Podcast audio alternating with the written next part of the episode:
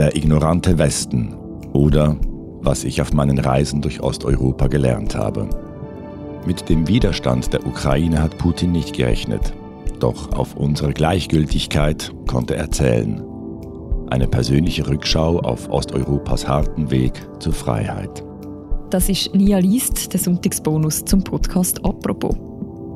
Vor gut einem halben Jahr ist Russland in die Ukraine einmarschiert und für viele im Westen ist das am Ende doch überraschend gekommen. Im Osten von Europa haben wir die Gefahr, die von Russland ausgeht, schon viel länger gesehen, schreibt der Schweizer Journalist und Autor Peter Hafner in seinem Artikel Der ignorante Westen oder was ich auf meinen Reisen durch Osteuropa gelernt habe, wo Mitte Juli im Magazin erschienen ist. Und er beschreibt dort seine persönlichen Eindrücke auf zahlreiche Reisen nach Osteuropa. Vorgelesen wird sein Text vom Tageredakteur Jean-Marc Knia. Das ist Teil 1. Teil 2 gehört ihr dann in einer Woche. Viel Spass beim Zuhören. Erstes Kapitel kleiner Grenzverkehr. Irene hatte mich vom Flughafen abgeholt. 80-jährig hatte sie hinter dem Steuer ihres Opel Corsa gesessen und war durch den Stadtverkehr von Warschau gerast. Ein Fläschchen Cognac in der linken, das sie wiederholt zu einem Schluck ansetzte. Eben habe ich den Keller aufgeräumt, sagte sie. Und weißt du, was mir in die Hände fiel? Eine Flasche Putzmittel von Johnson mit einem kleinen Rest drin.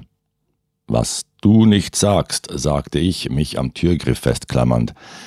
Diese Flasche, fuhr sie fort, hat mir 1983 zur Zeit des Kriegszustandes eine Freundin aus dem Westen mitgebracht.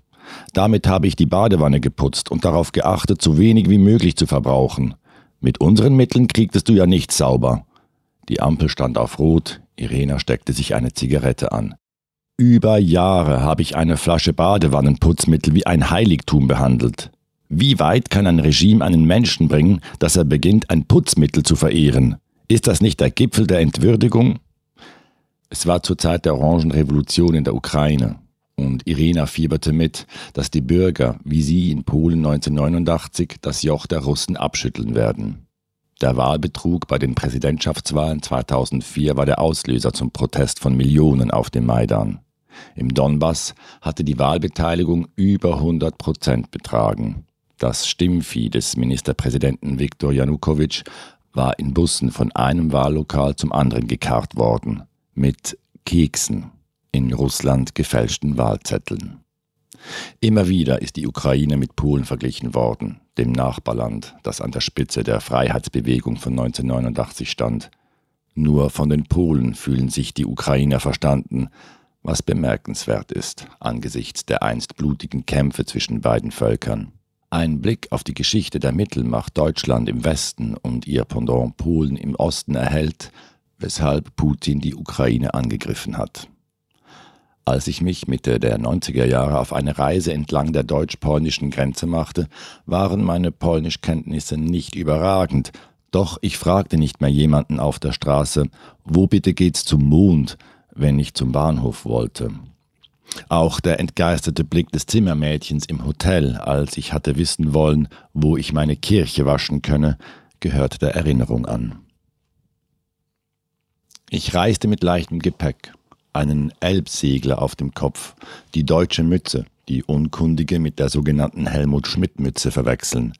In Polen riefen mir die Kinder Helmut zu, so dass ich in Skoschlelec bei einem Mützenmacher eine weiße Leinenmütze kaufte, sie aufsetzte und aus dem Laden trat, wo Kinder auf dem Gehsteig hockten, mit Kreidestein Himmel und Hölle malten und mich fröhlich grüßten. Helmut! Der kleine Grenzverkehr florierte.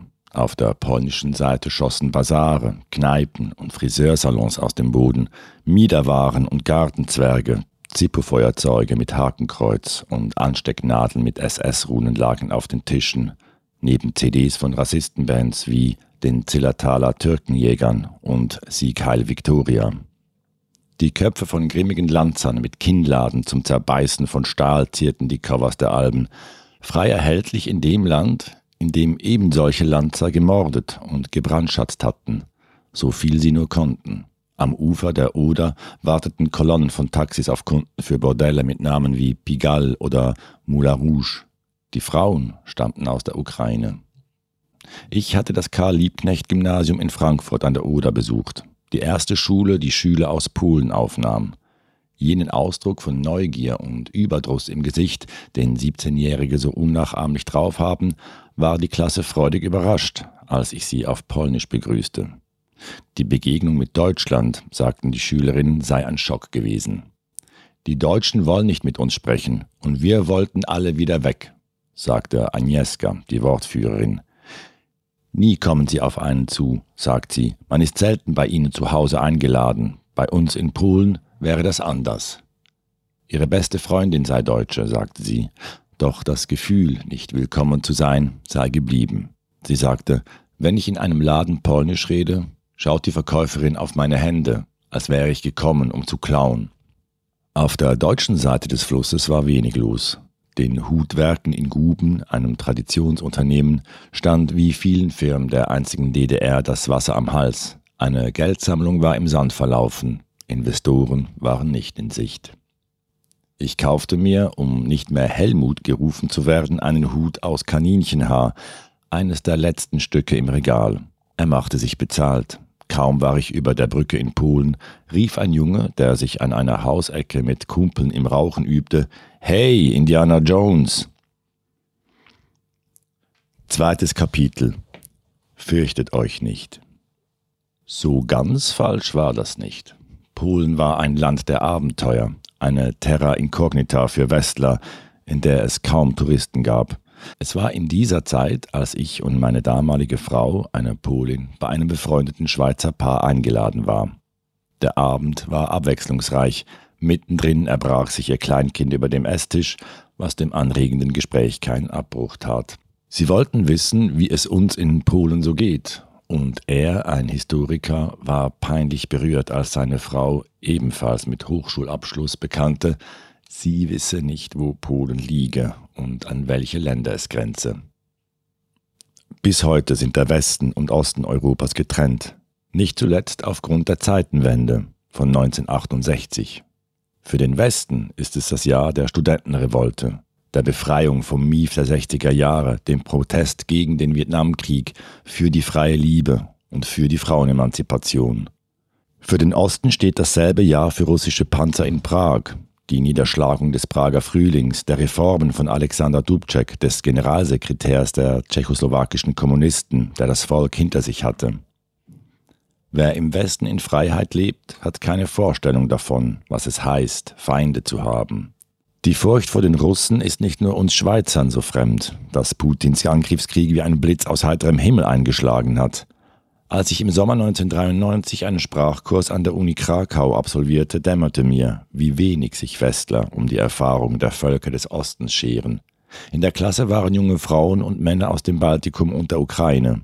Ein österreichischer Student, ein deutscher Banker und ich waren die einzigen aus dem Westen. Schindlers Liste, der in Krakau gedrehte Film von Steven Spielberg, war eben ins Kino gekommen.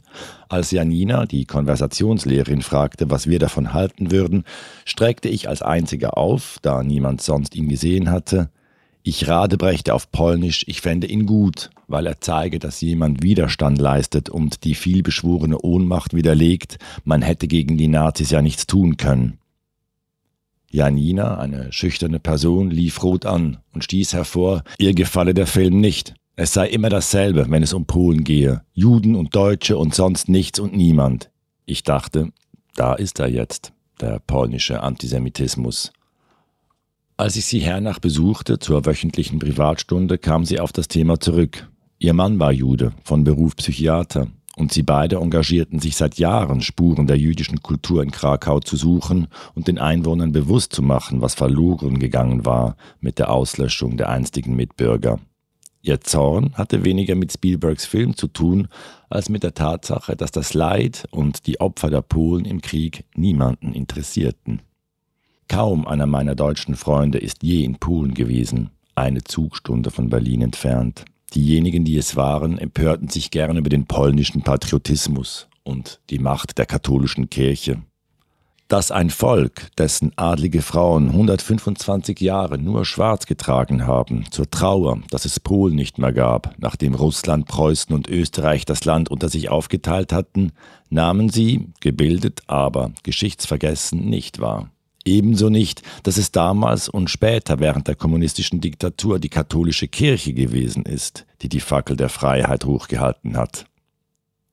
Während sich die westliche Elite der Linken mit der Teilung Europas arrangiert hatte, mochten sich der polnische Papst Johannes Paul II. und der amerikanische Präsident Ronald Reagan nicht damit abfinden. Sie unterstützten den Führer der Opposition, Lech Walesa, die engagierten Intellektuellen und die streikenden Arbeiter tatkräftig in ihren Befreiungskampf mit eingeschmuggelten Schreibmaschinen, Fotokopierern und Druckern, als der Papst auf seiner Pilgerreise 79 vor Millionen von Polen predigte, war sein erster Satz Fürchtet euch nicht. Es war der Aufruf zum zivilen Ungehorsam, der Auftakt zur Gründung der illegalen Gewerkschaft Solidarność, die innerhalb zwei Wochen zehn Millionen Mitglieder zählte, die der Herrschaft der Kommunisten ein Ende setzen wollten, unbeeindruckt vom drohenden Einmarsch der Russen. Am 13. Dezember 1981 wurde der Kriegszustand über das Land verhängt. Zehntausend Gewerkschaftsmitglieder wurden interniert, Hunderte des Verrats, der Subversion und der Konterrevolution angeklagt. Es war der Papst, der seinen Landsleuten Mut machte, durchzuhalten, den Skandal der Unfreiheit nicht hinzunehmen und Gut und Böse beim Namen zu nennen.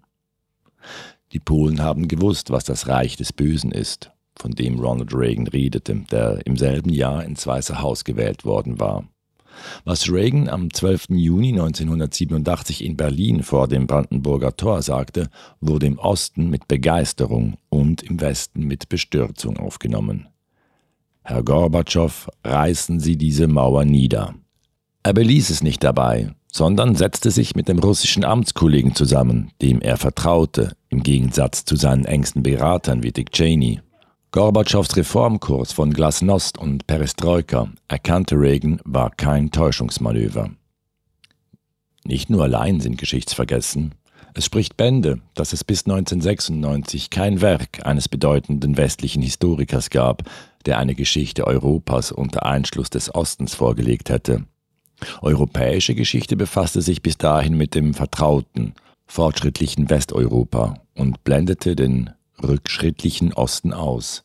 Mit seinem Monumentalwerk Europe, a History hat der britische Historiker Norman Davis Neuland betreten und erstmals den ganzen Kontinent in den Blick genommen.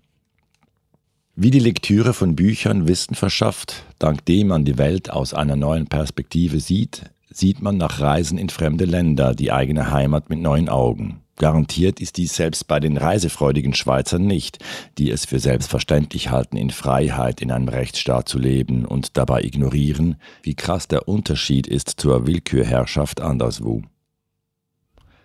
Drittes Kapitel Nach Osten Während fünf Jahren war ich der Oder und der Neiße entlang gereist, der Grenze, die das Tor zu einem Osten war, den kaum ein Westler kannte. Ich war ein Exot, aber überall willkommen. In Polen, weil ich Polnisch sprach, in Ostdeutschland, weil ich Schweizer und kein Wessi, kein verhasster Westdeutscher war. Ich hatte vor, als nächstes Polens Ostgrenze zur Ukraine zu erkunden, verbrachte indes zehn Jahre in Amerika und verschob den Plan.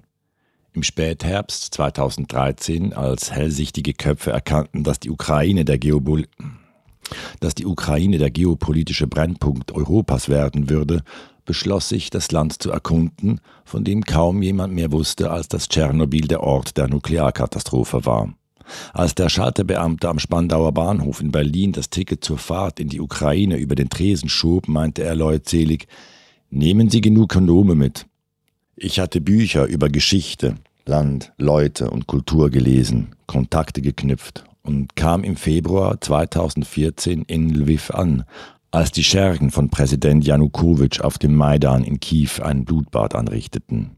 Als der Autokrat sich nach Russland absetzte, machten Gerüchte die Runde, die Russen streckten ihre Finger nach der Krim aus. Mein Plan, gemächlich von West nach Ost zu reisen, hatte sich zerschlagen. Ich nahm den letzten Flug nach Simferopol, die Maschine voller Journalisten und TV-Crews mit Kameras, Stativen und Leuchten. Per Bus fuhr ich nach Sevastopol, dem Stützpunkt der russischen Schwarzmeerflotte auf der Halbinsel. Am Wachposten flatterte die russische Fahne, vier Typen in Tarnanzügen durchsuchten die Gepäckablagen. Tage zuvor hatte ich mich in Kiew mit einer jungen Historikerin getroffen. Katharina war eine zurückhaltende Person, die ihre Worte sorgfältig wählte, unterlegt mit feiner Ironie. Die Ukraine ist der Phantomschmerz Russlands, sagte sie lächelnd in dem Café, wo es nach Kuchen roch und nicht nach Krieg wie ein paar Straßen weiter auf dem Maidan. Kiew, die Zitat Mutter der russischen Städte, sei den Zaren seit dem 17. Jahrhundert der Vorwand zur Zitat Sammlung der russischen Länder gewesen, der Eingliederung der Ukraine in ihr Reich. Putin sollte noch eins draufsetzen, als er nach der Annexion der Krim sagte, Russland und die Ukraine seien eine Nation. In absehbarer Zukunft, fürchtete Katharina, würde der neue Zar sich alles holen. Viertes Kapitel 63 Tage Dass es nicht nur die Unkenntnis ist, die Westler von Ostland trennt, erlebte ich an einem Sonntagnachmittag bei Irena, die sich so empört hatte, eine Flasche westliches Putzmittel zum Kultgegenstand erhoben zu haben. Sie lud jeden Sonntag zu einem Salon in ihrem Haus in Warschau. Bei einer Flasche Wodka, Häppchen von Heringen, Tee, Kaffee und Kuchen trafen sich Schriftsteller und Wissenschaftler, junge Poeten und gestandene Theaterleute. Helga, eine deutsche Journalistin, die bei ihr ein Zimmer hatte, war oft dabei, einmal mit ihrem Freund. Sie fragte Irenas Bruder Janek, ob er als Kameramann mitmache bei einem Film, den sie drehen wollte. Als sie dessen zustimmende Antwort ihrem Freund übersetzte, fragte der suffisant, ob dieser Janek schon einmal eine Kamera in der Hand gehabt habe. Janek, 65-jährig, war ein in Polen berühmter Filmemacher und Helgas Freund war Joachim Gauck, der spätere Bundespräsident und damalige Bundesbeauftragte für die Stasi-Unterlagen, die Gauck-Behörde. Er, der aus der DDR kam, war nicht der einzige, für den die Polen und die nicht-deutschen Osteuropäer Hinterwäldler waren. Zwischen Kaiser Otto III. und Richard von Weizsäcker während tausend Jahren hat kein deutsches Staatsoberhaupt Polen eines Besuchs für würdig erachtet. Von Friedrich dem Großen bis zu Hitler haben Deutsche aller politischen Lager, einschließlich der Kommunisten, die Existenz Polens für überflüssig gehalten. Helga hingegen die Irenas Freundin geworden war, war begeistert von Polen. Das hielt ein paar Jahre, bis sie sich auf die Seite der deutschen Heimatvertriebenen schlug, worauf Irena ihr das Zimmer und die Freundschaft kündigte. Im Krieg hatte Polen fast die Hälfte seines Staatsgebietes verloren. Mit Hitlers Hilfe hatte Stalin auch Teile der Ukraine, Weißrusslands und die baltischen Staaten der Sowjetunion einverleibt. Als an der Konferenz der Großen Drei in Teheran Stalin sagte, Polen müsse bis an die Oder reichen, stimmte Churchill zu. Doch während noch auf ein unabhängiges demokratisches Polen als Bollwerk gegen den Kommunismus hoffte, hatte Onkel Joe schon sein künftiges Imperium vor Augen, mit Marionettenregierungen unter seinem Diktat. Ende 1944 rückte die Rote Armee in Richtung Oder vor und als die Alliierten 1945 in Potsdam der Grenzziehung zustimmten, war nicht nur ganz Polen, sondern auch der Osten Deutschlands von ihr besetzt. Während die kommunistische Propaganda nach dem Krieg die deutsch-polnische Freundschaft beschwor, die beiden Völker zu Brudervölkern und die Grenze zur Friedensgrenze erklärte, wurde dafür gesorgt, dass diese 36 Jahre geschlossen blieb in den 45 Jahren bis 1989. Nach der Gründung von Solidarność hatte die DDR alle Brücken zu Polen gesperrt, um ihre Bürger vor der Zitat Solidaritätspest zu schützen. Erich Honecker, der Staatsratsvorsitzende, hatte in Moskau auf eine militärische Intervention gedrängt und die Unterstützung der Nationalen Volksarmee zur Niederschlagung des polnischen Aufstandes angeboten. Trotz des langen Kusses auf den Mund, den ihm Leonid Brezhnev im Jahr zuvor zum 30-jährigen Jubiläum der DDR gegeben hatte, schlug der russische Generalsekretär und Staatschef die Bitte ab. Polen hatte im Krieg, gemessen an der Einwohnerzahl, die höchsten Verluste erlitten. Ein Fünftel der Bevölkerung. Rund sechs Millionen. Davon drei Millionen Juden waren Hitlers Generalplan Ost zum Opfer gefallen, der Auslöschung des europäischen Judentums und der Versklavung, Vertreibung und Vernichtung der, Zitat, slawischen Untermenschen. Jedes polnische Geschichtsbuch zitiert Heinrich Himmlers Order. Zitat für die nichtdeutsche Bevölkerung des Ostens darf es keine höheren Schulen geben als die vier klassischen Volksschulen. Das Ziel dieser Volksschulen hat lediglich zu sein, einfaches Rechnen bis höchstens 500, Schreiben des Namens und eine Lehre. Dass es ein göttliches Gebot ist, den Deutschen gehorsam zu sein und ehrlich, fleißig und brav zu sein. Im westeuropäischen Bewusstsein ist der deutsche Überfall auf Polen vom 1. September 1939 ein historisches Datum. Dass zweieinhalb Wochen später die Rote Armee in Ostpolen einfiel, hingegen nicht. Während der sowjetischen Herrschaft wurden 1,25 Millionen Polen in Viehwagen nach Sibirien und Zentralasien deportiert, wo sie in Arbeitslagern, Gefängnissen und Zwangssiedlungen verelendeten oder umkamen. Feinde der Revolution wie Lehrer, Richter und Geistliche wurden an Ort und Stelle liquidiert. Wie Hitler war auch Stalin entschlossen, die polnische Führungsschicht auszulöschen. Katyn, Twer, Kharkiv, wo im Frühjahr 1940 25.000 polnische Offiziere vom sowjetischen NKWD per Kopfschuss ermordet wurden, sind noch immer keine Orte im europäischen Gedächtnis. Den Heldenmut der Ukrainer, ihr Leben zu geben im Kampf um die Freiheit, versteht niemand besser als die Polen. Als ich in Lodz wohnte, befreundete ich mich mit meinem Nachbarn, der Herzchirurg und Direktor der Klinik war, Antek, immer mit Anzug und Krawatte, hatte im Sommer 1944 als 17-Jähriger am Warschauer Aufstand gegen die deutsche Besatzung teilgenommen. 63 Tage hatte der verzweifelte Kampf gedauert. Die Rote Armee stand auf der anderen Seite der Weichsel und wartete, bis die Deutschen, auf Himmlers Befehl, Haus um Haus gesprengt, die Stadt dem Erdboden gleichgemacht und 180.000 Einwohner getötet hatten. Russland hatte Antek am eigenen Leib erfahren, ist nie der große Bruder gewesen, der dem kleinen Bruder beisteht, Während Hitlers tausendjähriges Reich 1945 am Ende war, hielt die Sowjetunion ihre Kolonien in Europa bis 89 unter der Knute. Dass der Aufstand gegen die deutsche Übermacht keine Chance gehabt hatte, war Antek bewusst. Doch er beharrte darauf, dass nicht zwangsläufig sinnlos gewesen ist, was aussichtslos war. Fünftes Kapitel Leninstraße Katharina, die Historikerin in Kiew hatte mir auf meiner Reise 2014 den Kontakt zu einer Russin auf der Krim vermittelt. Ich traf sie in Sevastopol in einer Kantine, wo wir ukrainischen Borscht löffelten. Olga, eine lebhafte Frau in ihren 60ern, war viel herumgekommen. Sie arbeitete auf einem Kreuzfahrtschiff, machte Stadtführungen, organisierte Konzerte und Vorträge. Aus Irkutsk in Sibirien stammend lebte sie seit 40 Jahren auf der Krim. Sie hatte sich die grünen Männchen angesehen, die Panzer, die vor der Stadt aufgefahren waren, die Armee ohne Kennzeichen, die der Kreml nicht geschickt haben wollte. Als sie ihren Verwandten in Russland via Skype davon berichtete, glaubten diese ihr nicht. Sie fuhr nach Kiew, um zu prüfen, ob wirklich Nationalisten, Faschisten und Antisemiten die Macht übernommen hätten, wie die russische Nachrichtenagentur RIA Novosti berichtete, die den Boxer und Oppositionspolitiker Vitali Klitschko Schwuchtel titulierte, behauptete, die Schweden praktizierten Sex vom Alter von neun Jahren an und die Europäische Union sei ein Verein von Päderasten. Selbst meine Schwester und mein Bruder glaubten mir nicht, was ich gesehen hatte, dass dies nicht wahr ist. Sie glauben, was Putin sagt, sagt Olga.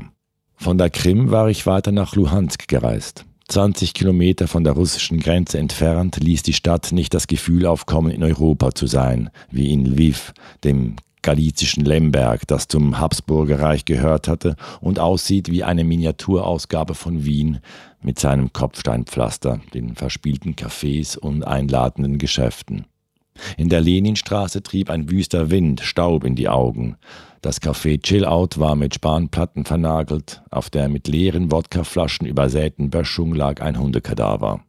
Der Gründer der Sowjetunion, der in Kiew gestürzt worden war, stand hier noch auf dem Sockel und sah über alles hinweg in ein Jenseits, das nicht zum Paradies auf Erden hatte werden wollen.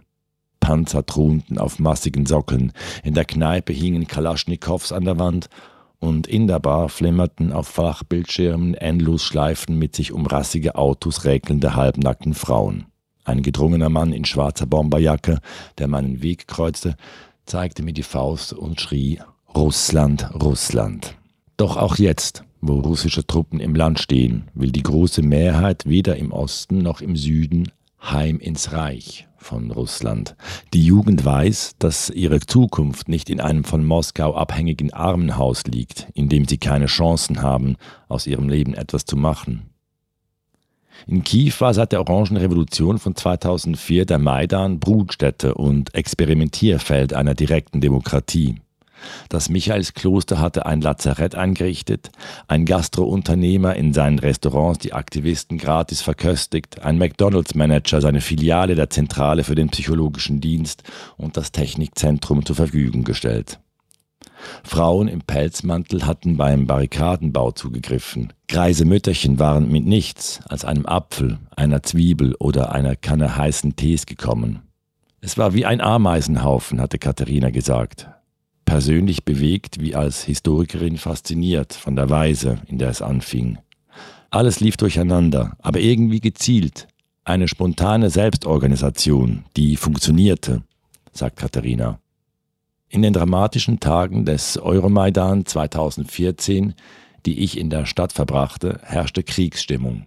Überall standen Barrikaden aus Fässern und Brettern, abgebrannte Gebäude gähnten mit leeren Fenstern, der Gestank geschmolzener Reifen hing in der Luft. Militante Selbstverteidiger vom Pravi-Sektor trugen Kampfanzüge, einen Knüppel am Gurt und sammelten Geld für Waffen.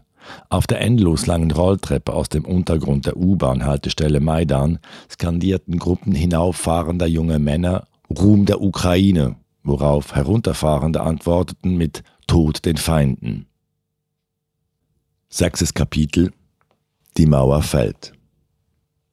Wie man sich täuschen kann über die Zukunft einer Zeitenwende, erlebte ich, als ich Anfang Oktober 1989 den Auftrag hatte, den deutschen Historiker Sebastian Haffner für ein Interview über die politische Lage Europas anzufragen. Damals, vor dem Internet, ging das per Schneckenpost. Er schrieb zurück, sagte zu, gab mir seine Telefonnummer und schlug als Termin den 9. November vor. Ich dankte, legte auf und saß drei Wochen später im Flugzeug nach Berlin, als der Pilot über das Mikrofon informierte, die Mauer sei gefallen. Als ich in der dunklen großen Berliner Wohnung den Gelehrten antraf, saß er vor dem Fernseher. Seine Haushälterin servierte Kaffee und Gebäck, während die Nachrichten Massen von Menschen um und auf der Mauer zeigten, die jubelten, einander umarmten und mit Meißeln Souvenirs aus dem Beton hämmerten. Zur Zukunft Deutschlands gefragt, meinte der Gastgeber, es werde wohl bei zwei Staaten bleiben, nun, da die Ostdeutschen die Freiheit hätten, ins Ausland zu reisen.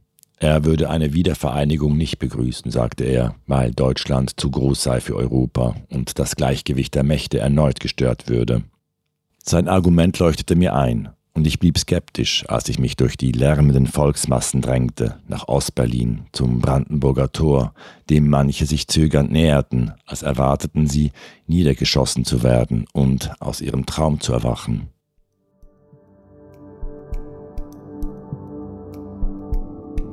Der ignorante Westen oder was ich auf meinen Reisen durch Osteuropa gelernt habe, ist ein Text vom Schweizer Journalist und Autor Peter Hafner.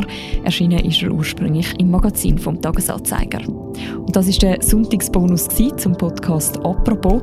Die nächste Folge von uns, die könnt ihr morgen wieder hören. Bis dann. Macht's gut. Ciao miteinander.